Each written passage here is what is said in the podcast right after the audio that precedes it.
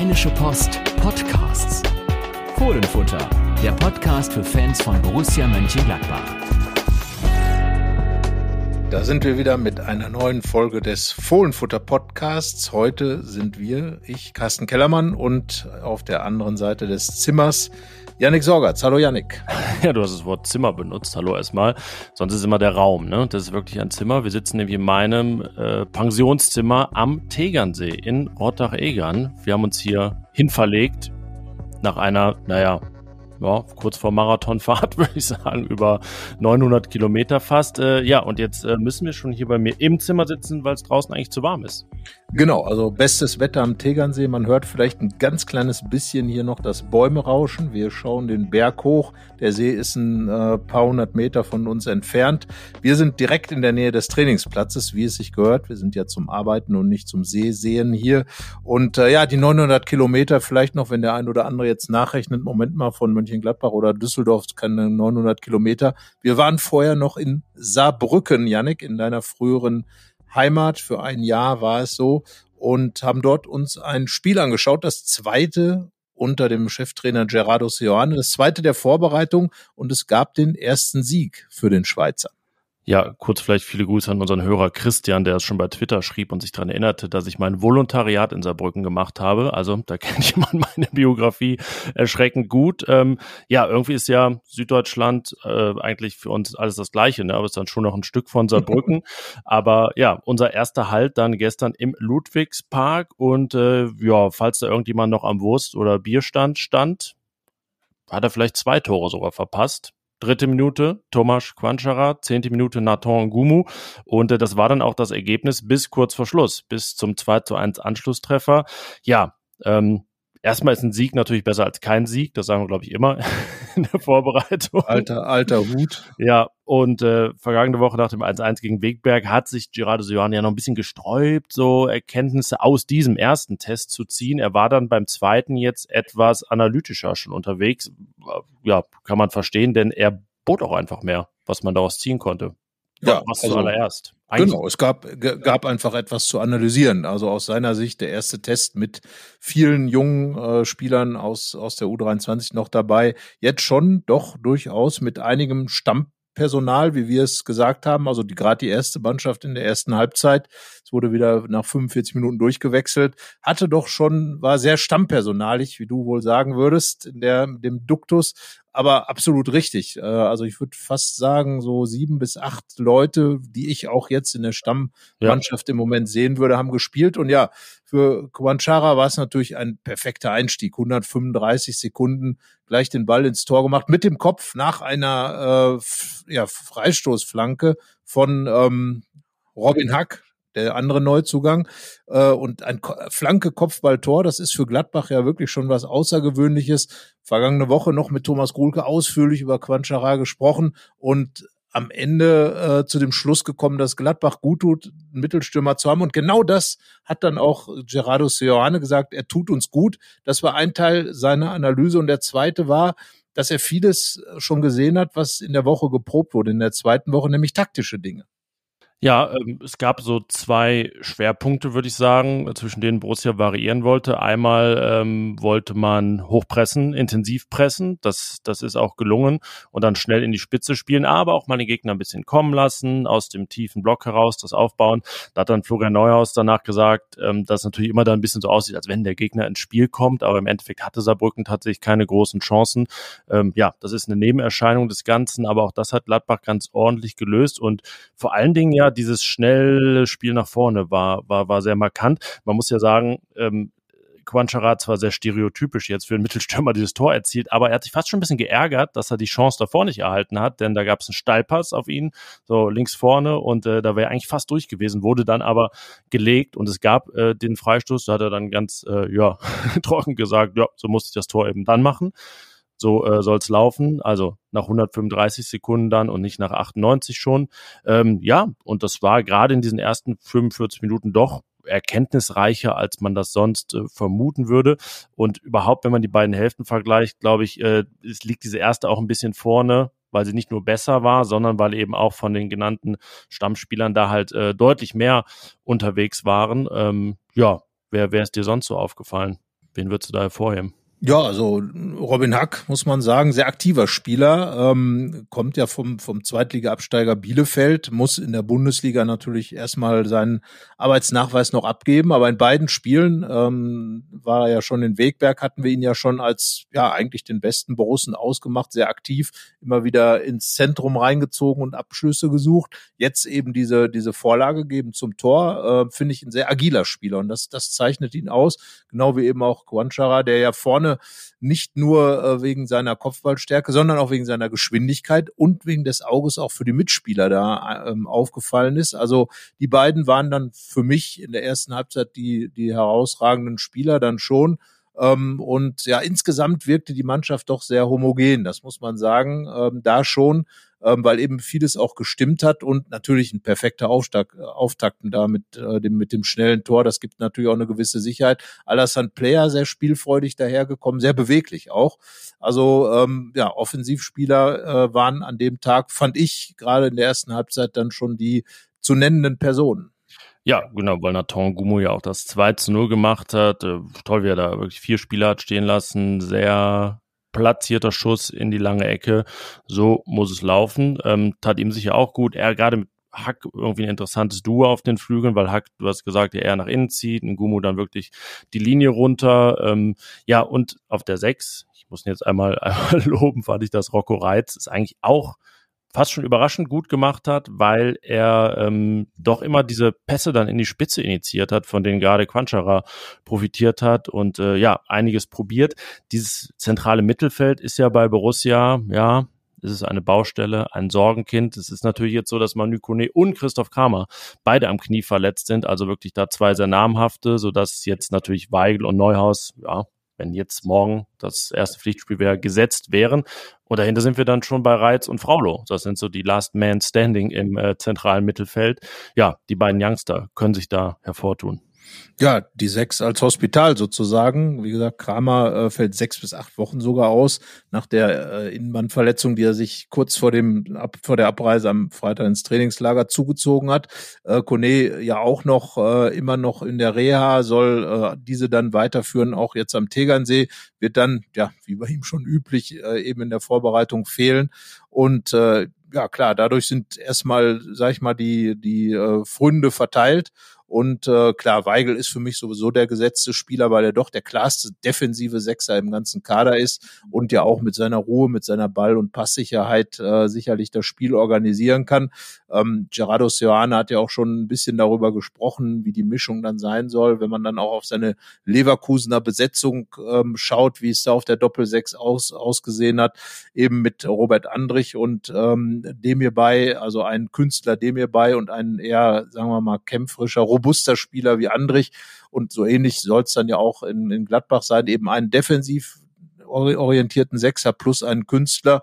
Und das ist natürlich ein Florian Neuhaus, der selbst nach dem Spiel sagte, also erstmal aufgefallen als sehr präsenter Spieler, sehr viel ge gesprochen mit der Kapitänsbinde am Arm und zum Zweiten natürlich auch der, der dann Ball na nach vorne bringen soll, mit Pässen, mit ähm, ja, mit, mit Läufen natürlich auch und äh, ja, zu Rocco Reitz, also dass er diese Pässe spielen kann, das hat man natürlich schon immer bei ihm gesehen.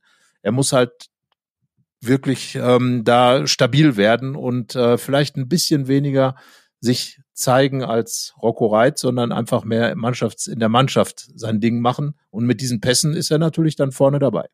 Das stimmt, die will man sehen. Äh, Oskar Fraule wirkt, als wenn er körperlichen Schritt nach vorne gemacht, dass er gut Fußball spielen kann, konnte man ja schon in der U23 des Öfteren sehen. Ja, da geht es jetzt nicht unbedingt für einen der beiden um Startelfplatz im ersten Pflichtspiel. Sein es passi passiert noch mehr auf der Position verletzungsmäßig, was wir ja niemandem wünschen. Ähm, ja, ist eher ein bisschen so wer bekommt die regelmäßige Kaderchance und wer ist dann vielleicht eher ein, ein Leihkandidat, weil für beide dann vielleicht eine weitere U23-Saison doch nicht das Angestrebte ist. Ähm, ja, und Stichwort Duelle, ich habe ja dann jetzt äh, das Wegbeck-Spiel nicht, nicht live gesehen, sondern nur, nur im Nachgang. Da äh, spielte ja schon, schon Lukas Ulrich und äh, Luca Netz war noch nicht dabei. Jetzt haben beide gespielt. Es ist ja so ein bisschen ein äh, Berliner Fernduell, ein Extertaner-Duell, obwohl beide ja weil sie einfach ganz klar links zu Hause sind, jetzt nicht unbedingt gleichzeitig auf dem Platz stehen werden. Ähm, ich fand Ulrich äh, doch etwas griffiger, wacher und irgendwie in den Zweikämpfen auch, auch aggressiver. Klar, defensiv bei beiden alles noch nicht optimal, aber da war ich doch eher, eher positiv überrascht von, von Ulrich. Und ähm, ja, das äh, ist sicherlich spannend, dann auch in den nächsten Spielen zu beobachten, wie sie sich her hervortun. Netz ist natürlich der designierte Stammspieler, aber ja, eine Wildcard hat er da auch nicht. Also da muss er jetzt auch dann in der Vorbereitung was zeigen und äh, klar machen, ich bin da, ich bin jetzt bereit, Stammspieler mit 20 Jahren bei Borussia Mönchengladbach zu sein. Genau, das ist seine Verantwortung, äh, da jetzt klare Zeichen zu setzen. Und äh, ja, Lukas Ulrich, muss ich sagen, also wirkt körperlich vor allem sehr robust. Äh, er hatte so ein paar Zweikampfszenen in ähm, Saarbrücken, wo er sich wirklich gut durchgesetzt hat, wo er auch gut wirklich aus einer, sagen wir mal, unglücklicheren Position äh, zum Ball heraus den Ball dann erobert hat, dann gleich umgeschaltet hat. Er hat ja dann auch in Wegberg das äh, ja, eine verunglückte Flanke, aber er hat das Tor geschossen. Das, das aus Versehen das Tor geschossen. Aus Versehen, ja, so sagt auch Gerardo Seoane. Aber äh, nichtsdestotrotz gibt so etwas natürlich Auftrieb und äh, dass Luca Netz natürlich seine Stärken vor allem im Spiel nach vorne hat, äh, ist ja bekannt. Aber er muss halt jetzt wirklich, wenn er diese Position haben will und gerade auch in der Viererkette diese Position haben will als linker Verteidiger, muss er natürlich auch wirklich konkret und wirklich ganz seriös äh, lernen, nach hinten zu arbeiten. Das wird jetzt sein Job sein in, in den weiteren Wochen der Vorbereitung. Und ich finde es ja gut, dass Ulrich kommt und hier erstmal Druck macht, weil es wäre ja war ja vergangene Saison tatsächlich das Problem, dass zu wenig Druck aus der zweiten Reihe kam. Und wir haben jetzt auch schon über Robin Hack gesprochen. Ähm, und da gibt's ja auch noch einen Frank Honorar, der jetzt auch sein Debüt gegeben hat, äh, der dann ähm, äh, mit Patrick Herrmann auf der Seite kämpft. Dann gibt's noch einen Borges Sanchez, ähm, der, der sich ja leider am Knie verletzt hat. Diagnose jetzt zu diesem Zeitpunkt am Sonntag äh, Mittag noch offen. Ja, ähm, aber jeder muss da etwas zeigen und äh, wenn jetzt Hack und Ulrich da ihre Akzente setzen, dann ist das einfach Konkurrenzkampf. Ja, in der zweiten Halbzeit haben wir dann Frank Honorat das erste Mal gesehen. Erst im Zentrum, dann nach der Verletzung von Borges Sanchez links. Er gilt ja auch als vielseitig, nur waren das beides jetzt, glaube ich, nicht seine Paradeposition. Er ist dann eher rechts einer, der sowohl rechts außen spielen kann, als auch in einem 3-5-2 den sogenannten Schienenspieler, äh, die, die als sehr offensive Variante, aber das, das gibt es ja auch. Und ähm, von da dann seine, seine Flanken schlägt, schlägt also eher wie ein Frimpong in Leverkusen äh, oder bei den Bayern ja so Nabri und Coman auf dieser Position. Da gibt es ja sehr viele Varianten. In Gladbach früher auch.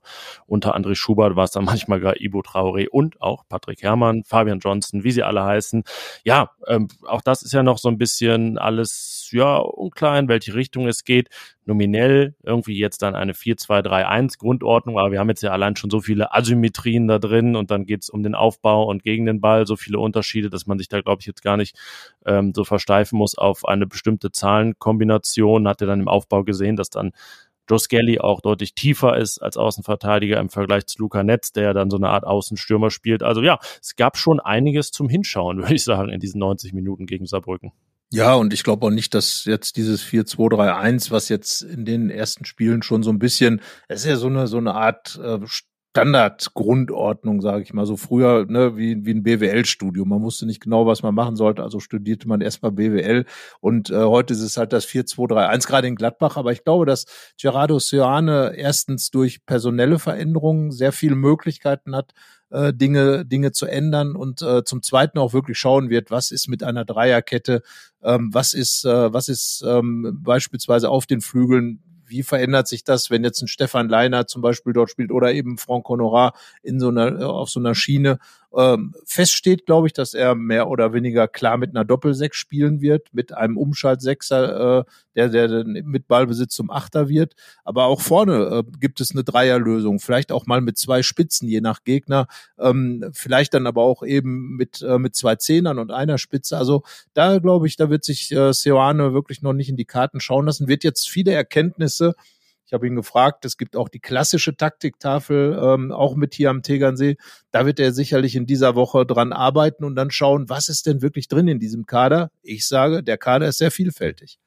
Ja, lass uns gleich nochmal ausführlicher über unsere Erwartung an dieses Trainingslager sprechen. Wir wollen ja ähm, in dieser Woche hier drei Folgen aufnehmen. Also wir nehmen heute Sonntag auf, geht dann auch gleich sofort online, noch vor der ersten offiziellen Trainingseinheit. Also die Eindrücke aus der und weiteren gibt es dann, ja, ich denke mal nach dem Testspiel am Mittwoch gegen Ingolstadt und dann nächsten Sonntag, also in einer Woche, die große Zusammenfassung, die Analyse zum Trainingslager. Und deswegen, da wir jetzt nur drei Tage haben, bis wir dann veraltet sind, können wir ja so ein bisschen, ähm, bevor wir über die Erwartungen ans Trainingslager sprechen, äh, durchgehen, was transfermäßig noch so unterwegs ist. Das kann sich natürlich jederzeit überholen.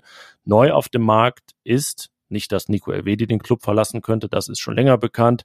Die Wolverhampton Wanderers sind da ganz vorne im Bus, aber äh, ja, geht jetzt auch schon sehr konkret um den, der stattdessen kommen könnte. Und da ist seit Samstagabend neu dabei Maximilian Wöber von Leeds United. Und Carsten, äh, wenn man Leeds United hört, dann horcht man ja seit einigen Wochen besonders auf. Genau, also ähm, wir haben es ja auch in unserer Geschichte dazu, die, die eben online gegangen ist, ähm, haben wir es auch geschrieben, die Fußballwelt ist klein und gerade in den letzten Tagen äh, merkt man das halt. Also Leeds United hat ein Testspiel und äh, das findet gegen den AS Monaco statt. Dort ist Adi Hütter, der Vorgänger des früheren Gladbach-Trainer ist Daniel Farke, der jetzt Leeds-Trainer geworden ist, äh, Coach. Also da hängt alles ganz klar zusammen und der äh, gute Herr Wöber war ohnehin schon öfter in Gladbach im Gespräch, ist ja einer auch aus der Red Bull-Schule und ähm, ja, ein, ein linker Defensiver, der sowohl in der ähm, Innenverteidigung als auch in der Außenverteidigung eingesetzt werden kann. Und ähm, ich würde sagen, wir haben es schon gut eingeordnet als ein Transfer, wenn er denn zustande kommen würde, in Form einer Laie dann, ähm, der sehr clever und smart wäre. Ja, so, so eine Art Sterntransfer, weil er in alle Richtungen ausstrahlt. Also erstmal geht es um die LW-die-Nachfolge. Natürlich, da müssen Kaderplätze gefüllt werden, denn es sind schon einige Innenverteidiger irgendwie bei Borussia unterwegs. Aber man muss ja auch ehrlich sein, dass es schon Unterschiede sind zwischen einem äh, noch U19-Spieler, offiziell Dick Bereku, Janschke, Friedrich Itakura, Chiarodia, wirklich auch gerade erst 18 Jahre alt und dem sollte man da nicht allzu viel auflassen. Vielleicht ist er aber in einem Jahr soweit und Maximilian Wöber wäre als Leihspieler natürlich einer der, da muss es eben nicht mal eine Kaufoption für geben, das sehr gut für ein Jahr lösen konnte und links Außen haben wir auch schon drüber gesprochen. Naja, da ist der erfahrene Mann der 20-Jährige und der unerfahrene der 19-Jährige. Da denkt man sich, ah, so eine Backup-Möglichkeit, die nicht Joe Skelly heißt, der ja von rechts auch nach links rübergehen kann, könnte auch nicht schaden. Und naja, Laie, klar, kann sein, dass es da um äh, eine Gebühr geht, die ist aber nicht so hoch und das Gehalt muss gezahlt werden. Das spart man bei LWD ja aber ein. Aber wenn es diese Ablöse gibt, gäbe es eben doch noch die ja, fast schon unverhoffte Möglichkeit, vielleicht auf einer anderen Position zuzuschlagen. Und da käme dann das ist jetzt eine Vermutung, vielleicht aber gar keine gewagte, noch ein anderer Mann ins Spiel, über den wir in den letzten Wochen auch schon öfter gesprochen haben. Genau, das wäre dann Fabian Rieder aus Bern, ein Spieler, der ähm, ja fast schon gemacht ist für Gerardo Söane, weil er ihn gemacht hat, weil er ihn äh, von. Profi zum Profi gemacht hat und äh, ihn dann in der ersten Entwicklungsstufe ja auch vorangebracht hat, immerhin schon zum Schweizer Nationalspieler. Ähm, und das wäre dann einer, ja, es war jetzt sogar zu lesen, dass für ihn quasi die Zehn schon reserviert sei, aber die Zehn ist halt offen in Gladbach. Er wäre ein Zehner-Typ, der dann auch diese Nummer tragen könnte. Und äh, ja, auf jeden Fall einer, der die Mannschaft noch an einer Stelle verstärken würde, wo ein bisschen Nachholbedarf ist durch den Abgang von Lars Stindl, von Jonas Hofmann, die eben entschwunden sind. Äh, klar, Alassane Player ist da, ist für mich auch einer der wichtigsten Spieler da vorne mit seinen ganzen Qualitäten als Pass, aber auch als äh, Abschlussspieler. Aber so ein Fabian Rieder würde aus dem offensiven Mittelfeld heraus doch nochmal neue Akzente setzen und wie gesagt, ein Spieler, der ganz nah dran ist am Trainer ähm, und dann sicherlich entsprechend auch für Sioane eine optimale Ergänzung des Kaders wäre. Ja, und ich finde es auch spannend. Also es gibt diese ja sehr namhaften Abgänge. Man kann das aber bei Thomas Schwanscherer illustrieren. Der ist natürlich der Mann, der die Tore schießen soll, die bislang mal Küstüram geschossen hat. Ist ja aber ein anderer Typ. Zwar beide 1,90 groß, aber trotzdem äh, unterschiedliche Spieler und man macht das einfach nicht mit 1 zu 1 Ersatz, auch nicht dann auf der Lars Stindl Position, die Fabian Rieder ja auch irgendwie so spielen würde. Genauso holt man nicht einen Nico Elvedi, sondern dann endlich mal in Maximilian Möber vielleicht einen ganz klaren Linksfuß, auch einen etwas robusteren als Elvedi, äh, der sogar, habe ich gelesen, sehr gut Freistöße schießen kann. Oh je. Oh, auch das noch. Ein Arango. ja, Rieder übrigens auch Linksfuß, Linksfüßer, ähm, sehr rar ja gewesen bei Borussia. Früher gab es zwischenzeitlich mal fünf Feldspieler, die, die Linksfüßer waren unter Lucien Favre. Und das finde ich einen ganz interessanten Ansatz, jetzt wirklich äh, diese diesen Riesenumbruch zu nutzen, um dann auch neue Wege zu gehen, mal andere Typen reinzubringen, anstatt irgendwie zu probieren, ja, mit neuen Namen das Gleiche zu machen. Das sind schon gute Signale, die da ausgesendet werden. Naja, und ich sag mal so, wenn es jetzt nicht Maximilian Wöber wird und ihr diese Folge hört und das schon wisst, dann äh, wisst ihr, wie cool es gewesen wäre. Und wenn es so kommt, dann wisst ihr jetzt schon, warum es gut ist. Also zumindest wisst ihr, wie cool wir es finden würden. Ja, also das, genau. ja, ne, es gibt auch ja. Alternativen, Felix Udukai zum Beispiel von ähm, vom FC Augsburg, das, das sind äh, auch Spieler, die ähm, oder auch eher Linksfuß und das ist, glaube ich, ein entscheidender Faktor, was du gesagt hast, dass, dass hier einfach Lücken, die der Kader bisher aufgezeigt hat. Elvedi spielte, wie gesagt, immer als Rechtsfuß auf der auf der linken Seite, was natürlich in gewissen Situationen suboptimal war und äh, oder ist, er ist ja noch da. Also noch müssen sich ja auch Borussia und die Wolverhampton Wanderers, wenn sie dann LWD haben wollen, äh, finanziell annähern, wird aber, glaube ich, schon in die Richtung gehen. Ich denke mal, dass ein englischer Premier League Club da schon in der Lage ist, da den LWD zu kaufen. Und äh, ja, dann wird Gladbach eben auch an der Stelle etwas verändern und dieses ja neue Typen reinbringen, wird ja sogar auf dem Weg gemacht, dass man fast schon ein bisschen mit klassischeren Typen arbeitet. Also Marvin Friedrich als Verteidiger ist plötzlich ganz anders im Kurs als vorher. Ähm, vorne hast du einen relativ klar strukturierten Mittelstürmer-Typen mit äh, Quanchara. Also das ist, finde ich, eigentlich gut, dass ist ja auch ein Tribut, der dem aktuellen Situation im Fußball gezollt wird. In Deutschland heult man ja genau rum wegen dieser fehlenden Typen, keine Mittelstürmer, keine klaren Verteidiger, weil sie eben wieder gebraucht werden. Also Leute, die einfach mal hinten aufräumen, Leute, die einfach mal vorne im Strafraum sind und Tore schießen. Genau, und jahrelang war es bei Borussia so irgendwie auf jeder Position genau. äh, war das äh, der Claim, ist ein guter Fußballer, selbst im Tor, sozusagen, ja. auch wenn Jan Sommer genau. natürlich. Äh, auch, auch da einfach, übrigens. Ja. Mehr Torwart als früher. Also reiner genau. Torwart. Das ist natürlich, natürlich äh, ja, so kann man es, glaube ich, ganz gut zusammenfassen. Einfach mal etwas klarer wieder definiert alles. Ja, und das passt ja zu den, den Tendenzen im Fußball. Also selbst die Top, Top, Top-Mannschaften haben klare Mittelstürmer und nicht mehr die schwimmenden äh, Stürmer oder hängenden Spitzen oder halt neuneinhalber ja, oder neun Vierteler. Hängende, sondern, hängende Stürmer. Äh, ne, klassische Mittelstürmer wie Erling Haaland beispielsweise mit Manchester City. Also die Tendenz finde ich gut und ich glaube, dass die Tendenz auch hilfreich ist und dass Gerardo Soano auch ein Trainer ist, der wirklich diese klassischen Positionen auch in seinem Spiel haben will. Ja, und äh, wie das mit Leben füllt, werden wir jetzt in den nächsten Tagen beobachten. Klar, großer Nebenstrang immer noch die Kaderplanung, aber man sieht ja so ein bisschen das Ende eigentlich am Horizont, was, was da passieren könnte. Über Manu Kone hat Gerardo Sojoane auch noch gesprochen, hat gesagt, er ist halt jetzt verletzt und kann nicht wirklich was machen.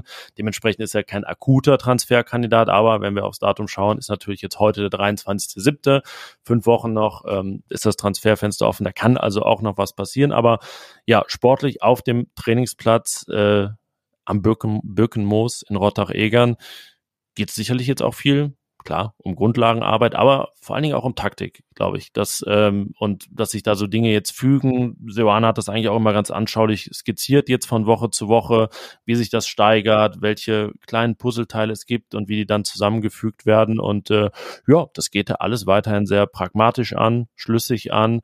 Und der Weg hat gerade erst begonnen, aber ähm, ja, jetzt ist eben so Trainingslager und das, was da eben ansteht.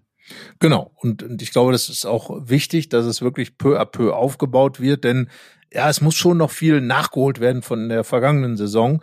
Ähm, na klar, jetzt ist der Umbruch da, dann, dann ist das natürlich eine ganz andere Situation, aber die Mannschaft hat eben diese Lethargie über ja mindestens eine Saison, wenn nicht sogar zwei, zweieinhalb Saisons an den Tag gelegt. Und die muss man ja auch erstmal austreiben. Und da werden jetzt natürlich durch viele, das hat, das hat äh, Nils Schmatke, der neue Sportdirektor, auch gesagt, durch viele Veränderungen an vielen Stellen wird dann eben auch ein bisschen neue Bewegung in den Verein reingebracht. Und das sagt er, zeichnet ja damit auch den gesamten Verein aus, dass wir eben etwas verändert wird, dass Bewegung reinkommt, dass neue, neue Reize gesetzt werden an vielen Stellen. Und das wirkt sich dann ja auch auf die Mannschaft aus. Und wir haben es oft geschrieben von den Erbhöfen. Und ich glaube, das war eins der großen Probleme der vergangenen Spielzeiten, dass einfach zu viel klar war. Es war zu viel klar, was in der Mannschaft passiert, wer wo spielt, wer was tut, wer was macht. Und darüber, das weiß man ja von sich selber, wenn, wenn die Dinge zu eingeschliffen sind, dann schlafen sie auch ein bisschen ein. Und genau da setzt jetzt eben auch Seoane an und da setzt auch der neue Kaderplan an,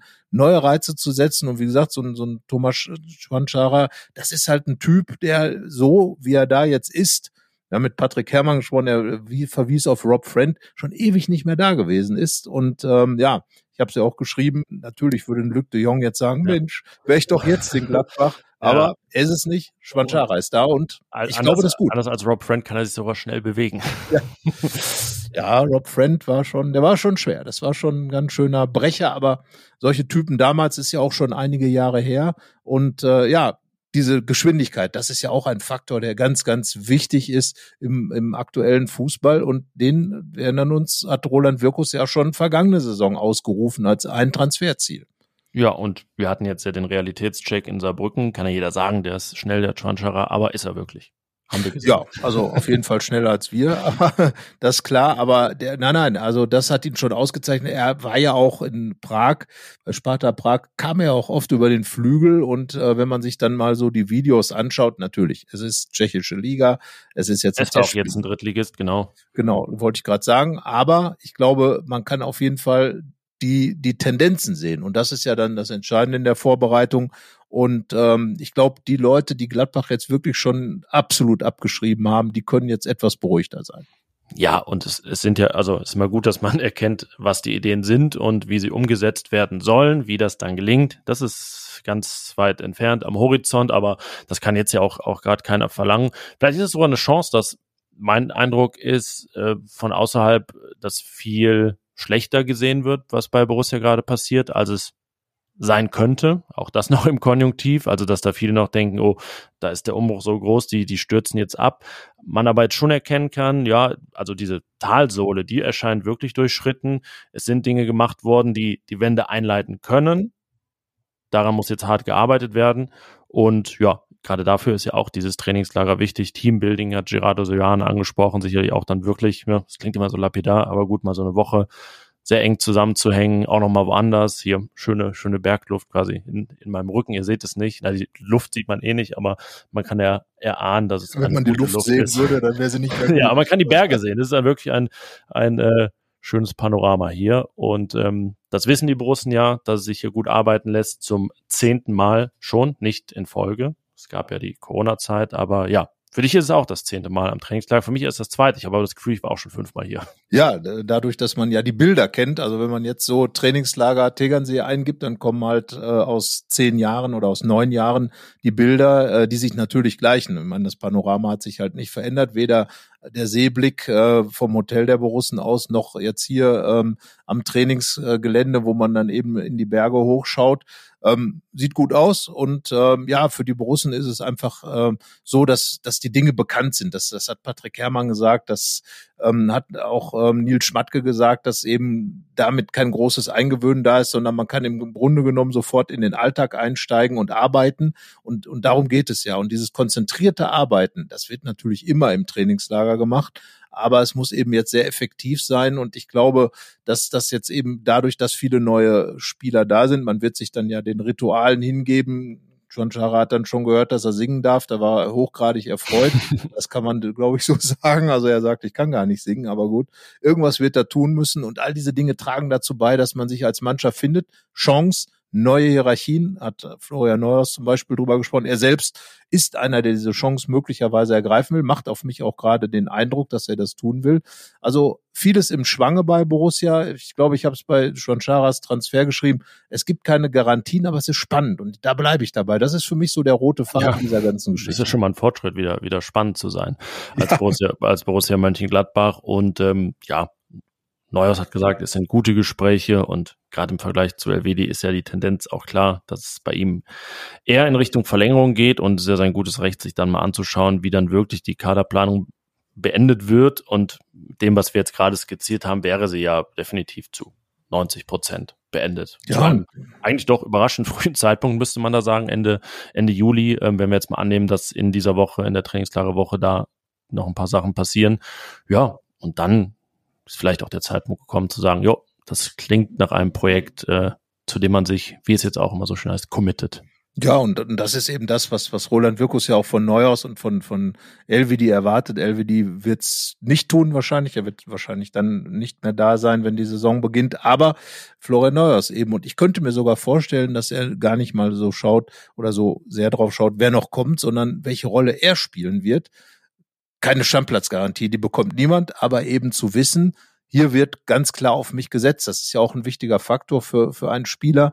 Ähm, jetzt natürlich gerade klar wird er auf jeden Fall sowieso gebraucht, weil eben nicht mehr viele Sechser da sind. Aber das ist für ihn ja auch die Chance, sich festzuspielen, weil wer da ist und spielt, der wird dann auch erstmal drin bleiben und ähm, seine Position sichern. Und ich denke, wenn da ihm klar aufgezeigt wird, und das wird Gerardo Seoane sicherlich tun, er hat auch schon sehr positiv über Neuhaus gesprochen, und wenn man dann eben feststellt, ja, der will jetzt auch mal Verantwortung noch mehr übernehmen in der Mannschaft, der will führen, der will hier ein Teil dieser Achse sein, auch das hat Neuhaus gesagt, dann könnte ich mir vorstellen, dass das auch äh, in der nächsten Zeit zu einer Vertragsverlängerung führt und Neuhaus dann eben längerfristig auch in Gladbach bleibt. Bis jetzt ja Vertrag bis äh, 2024 und ähm, er sagt, gut, ich habe jetzt keinen ganz großen Zeitdruck, aber ich weiß, glaube schon, er weiß, worum es geht und äh, das ist ein entscheidender Faktor und auch das ist ja das, was vergangene Saison so ein bisschen in Frage gestellt wurde, dass sich wirklich alle Spieler auf das Wesentliche konzentriert haben. Ja, und als er da gestern so in der Mixzone vorn stand, dachte ich auch, so, ja stimmt, der ist jetzt echt schon 26 Jahre alt und gar nicht mehr der Youngster, der da aus, aus äh, München kommt und dann an Düsseldorf ausgeliehen war, sondern er ist jetzt äh, so alt wie Lars Stindl war, als er nach Gladbach gekommen ist. Also ja, kann ja auch so eine Koinzidenz sein, die sagt, wo sein Weg dann hinführt. Ja, wir haben die Halbstundenmarke geknackt und ich würde sagen, wir halten dann unser Versprechen, dass wir uns wieder hören nach dem Test gegen Ingolstadt am Mittwoch. Genau, auf dem Trainingsgelände, das Heimspiel sozusagen am Birkenmoos gespannt, was bis dahin passiert, äh, wird neue Erkenntnisse im Spiel geben und all das werden wir euch dann eben mitteilen, zusammenfassen, mitteilen und aufbereiten im nächsten Podcast. Und äh, bis dahin äh, würde ich sagen, gucken wir vor allem Borussia und ja. Fußball. Ne? Genau. Und wenn wir, wenn ihr nicht nur hören, sondern auch gucken wollt, nämlich Wörter, die wir geschrieben haben, sprich lesen, nennt man das ja auch, dann äh, sage ich wirklich nochmal jetzt gerade in dieser Phase ans Herz gelegt, äh, euch anzuschauen, was wir für Angebote haben. RP Plus, ähm, also alle unsere Texte lesen, nicht nur die ohne Paywall. Da gibt es äh, immer sehr gute Angebote, wirklich auch niedrigpreisige, um da mal reinzuschnuppern und zu schauen, ist das was für euch? Also diese Eigenwerbung wollen wir jetzt auch mal nutzen an der Stelle. Schaut's euch an und äh, dann lesen wir uns nicht nur, sondern hören uns auf jeden Fall in der nächsten Folge. Genau, wir wünschen euch bis dahin ein Fohlenfutter verbundenes Vergnügen und äh, sagen Tschö. Ciao. Mehr bei uns im Netz www.rp-online.de